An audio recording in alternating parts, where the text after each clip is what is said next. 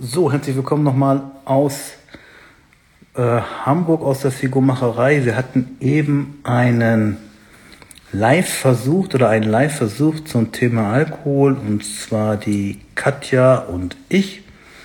Und wir sind, wir mussten abbrechen, weil es andauernd gestockt hat. Es ging nicht weiter. Ihr konntet dann nichts mehr sehen, beziehungsweise nichts mehr hören oder verstehen, wie auch immer. Und ich habe jetzt der Katja eine WhatsApp geschrieben, ob wir vielleicht nochmal, ich glaube, sie will nochmal.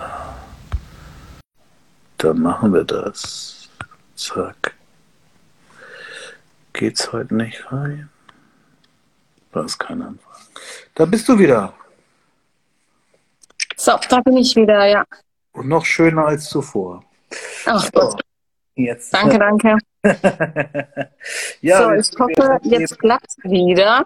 Ja, wir hatten ein technisches Problem, aber das ist nun mal so. Ähm, ja, also wir hatten jetzt für die, die vielleicht jetzt erst zuschalten, die im ersten Teil nicht waren, wir haben über das Thema Alkohol gesprochen, ob Alkohol nun dick macht oder Hunger macht oder schlecht ist oder wie auch immer. Und ich als Befürworter, der ab und zu mal also sonntags Eierlikör trinkt und auch Kundinnen und Kunden hat, die gerne mal einen Alkohol trinken, habe ich einfach mal so gesagt, kalorisch betrachtet müsste man den Alkohol abziehen von der Gesamtmenge, dass wenn man, was weiß ich, 1600 Kalorien isst und man möchte gerne ein Glas Rotwein abends trinken zum Essen, weil das irgendwie schön ist und gesellig ist, dann müsste man so 100, 150 Kalorien oben abziehen so weniger essen von der kalorischen Leistung her. Und dann halt darauf aufpassen, dass man dann nicht mehr Bock hat, irgendwelche ähm, Erdnüsse oder irgendwas zu essen. Das wäre die kalorische Betrachtung. Natürlich wollen wir nicht zum Alkohol verführen oder so. Wer mit Alkohol Probleme hat oder mit Drogen, der muss natürlich ganz, das soll natürlich gar, gar nicht erst damit anfangen.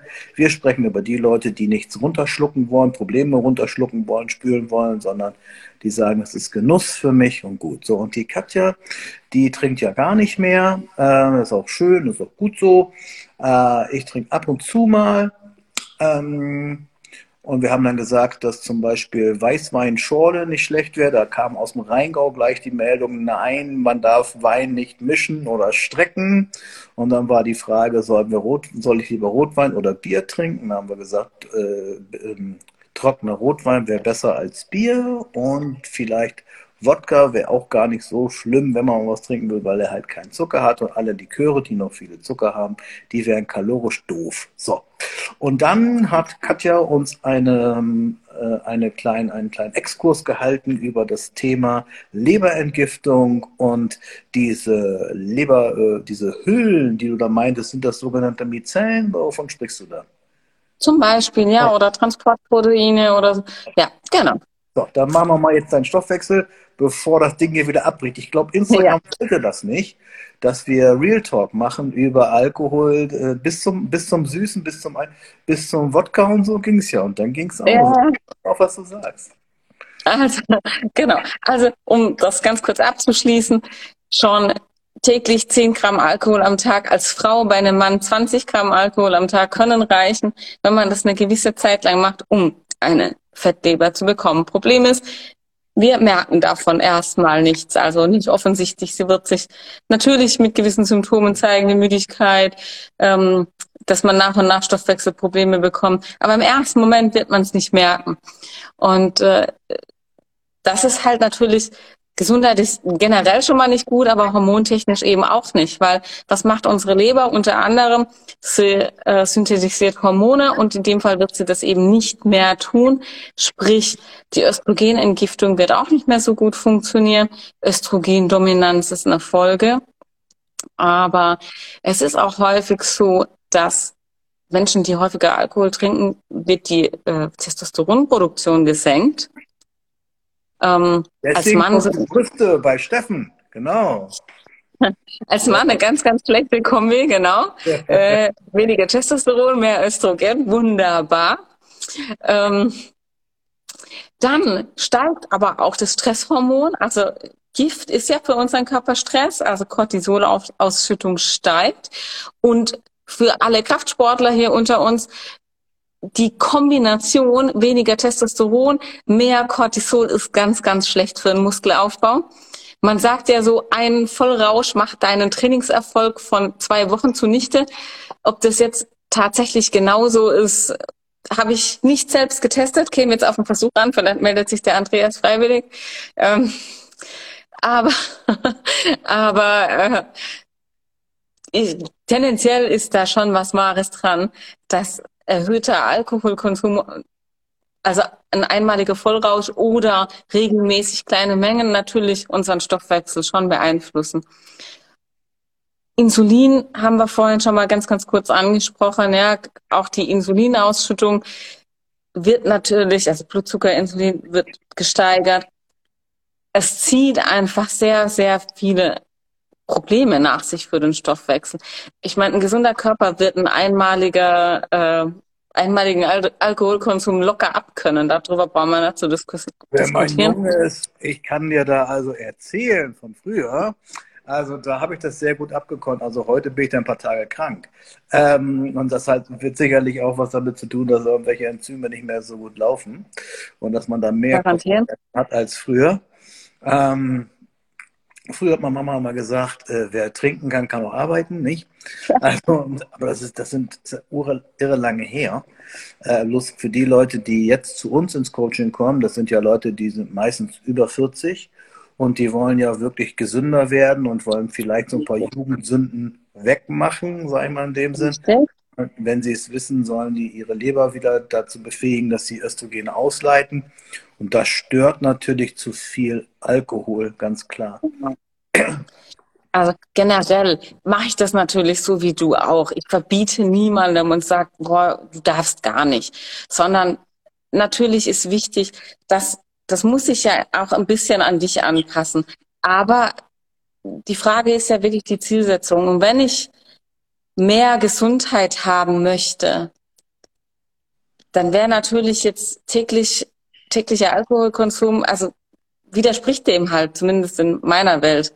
Das heißt nicht, dass, dass das generell ein Tabu ist, sondern das heißt einfach nur, dass die Waage finden muss, wie bei allem. Die Dosis macht das Gift. Genau, lass uns noch mal ganz kurz auf die Fettleber eingehen. Ich glaube, wie, wie viel Prozent der Erwachsenen haben eine Fettleber? Weißt du die Zahlen? Oh. Ich weiß, dass das ein Riesenthema war in meiner Ausbildung. Das waren ziemlich viele. Mehr als die Hälfte der Deutschen, die ja. schon ähm, eine, zumindest eine leichte Fettleber haben und es nicht wissen. Es waren richtig, richtig viele. Also ja. äh, stimmt, über 50 Prozent der 45-Jährigen haben eine Fettleber. Genau. Ja?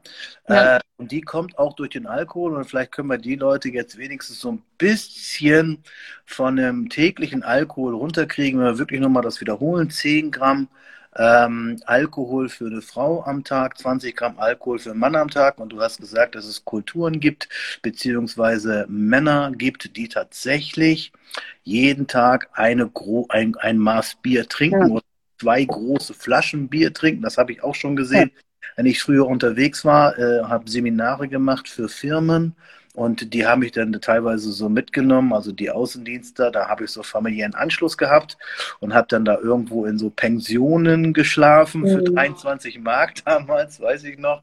Da war das gang und gäbe, dass die sich abends richtig immer eingeballert haben, da die Familienmitglieder, also wirklich dann, dann mhm. meinten, sie könnten besser schlafen. Aber ich glaube nicht, dass man besser schlafen kann, weil man kommt ja mhm. nicht Tiefschlafphase nach Alkohol. Gerne. Also, lass uns das vielleicht so machen. Äh, das finde ich tatsächlich jetzt mal ein gutes Argument. Ähm, die Fettleber, damit ist nicht zu spaßen, die kommt relativ schnell, weil der Körper nicht weiß, wohin damit. Das Problem ist ja, wenn wir nichts essen würden, glaube ich, dann könnte der Körper das ganz gut abbauen, weil dann kann die Fettleber ja auch den Zucker ins System lassen, weil das System das Zucker braucht. Bloß die meisten essen ja auch zu viel, weil es gibt ja überall was zu essen. Eigentlich ist die Leber ja dazu gemacht, Glykogen zu speichern und bei schlechten Zeiten, wenn der Steinzeitmensch durch den Wald läuft und hat keine Energie mehr, damit er nicht stirbt, dann haut sozusagen das das, das Leber, so ein Notstromaggregat, also ein bisschen Zucker ins System, damit ich nicht ohnmächtig werde und kann dann weiterlaufen und weiter nach Futter suchen. Aber das ist ja heute gar nicht mehr notwendig, weil es ja an jeder Bahnstation überall, die meisten Leute haben ja so ein bisschen Geld dafür. Also es gibt ja niemanden, der so hungern muss. Also glaube ich jetzt nicht. Also wenige Menschen hungern müssen.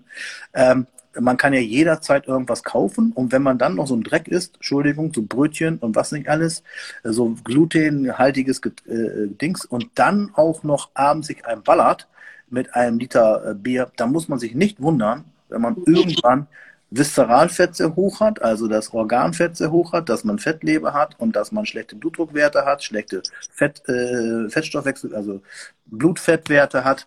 Triglyceride gehen dann ja auch hoch, weil der Körper nicht weiß, wohin mit dem ganzen Zeug. Ja? Eine komplette Überschüttung mit komischen, äh, mit, mit Nährstoffen, die kein Mensch braucht. Ja, die, die sollten Von allem zu viel. Eiweißshakes trinken Liter abends. Das wäre das wär, das wär gut. Ja?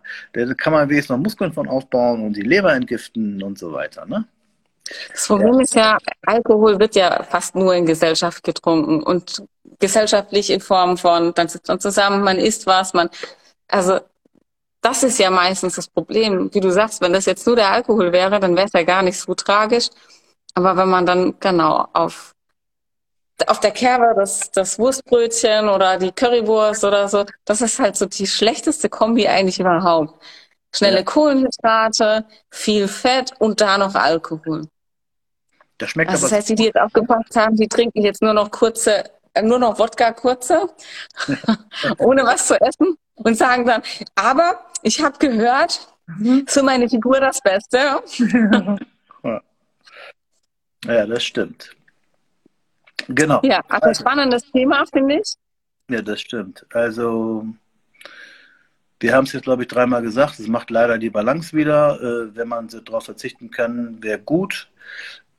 Ich bleibe dabei, wenn man das mit der Ernährung gut hinkriegt und hat wenig Fruchtzucker in der Ernährung, hat gute Ernährung, nimmt ein bisschen mehr B-Vitamine und trinkt abends äh, ein Glas trockenen Rotwein, weil man das als weil das ein Genuss ist dann sollen die Leute das mal machen und mal gucken, ob es dann, ob es dann trotzdem funktioniert.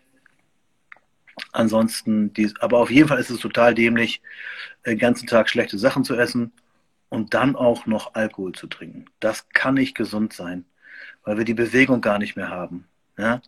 Und dann kommt diese, diese Fettleber. Und das Problem ganz kurz noch bei der Fettleber ist ja, die Fettleber haut dann nachts oder wann auch immer unkontrolliert Zucker ins System.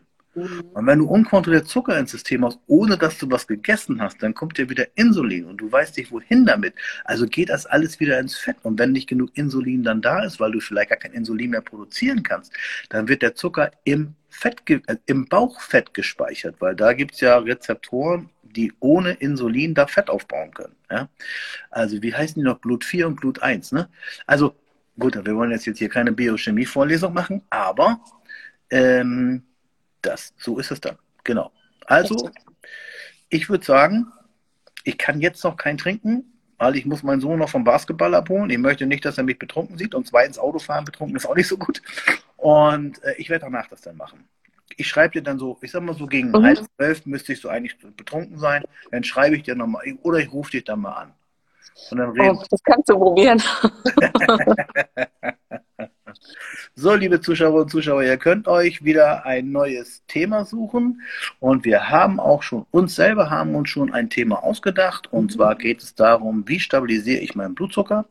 Denn wenn der Blutzucker stabilisiert ist, dann hat man auch weniger hormonelle Schwankungen, denn Katja, mhm. vielleicht eine, ein Forecast, wenn man sehr viel Insulin hat, steigen dann auch wieder die Androgene und die werden dann umgewandelt in Östrogene und wir sind wieder im gleichen Dilemma wie immer.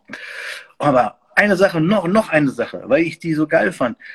Hast du Montag eventuell Zeit gehabt? Ich weiß, du guckst kein Fernsehen, ähm, aber da waren die Ernährungsdocs. Du kennst die Sendung und Richtig. man kann bei ARD Mediathek sich die einzelnen Dinger raussuchen. Und da mhm. war Chimoto zum Beispiel, Fibromyalgie und ähm, was war das andere noch? Auf jeden Fall war bei allen Sachen das Problem Entzündung.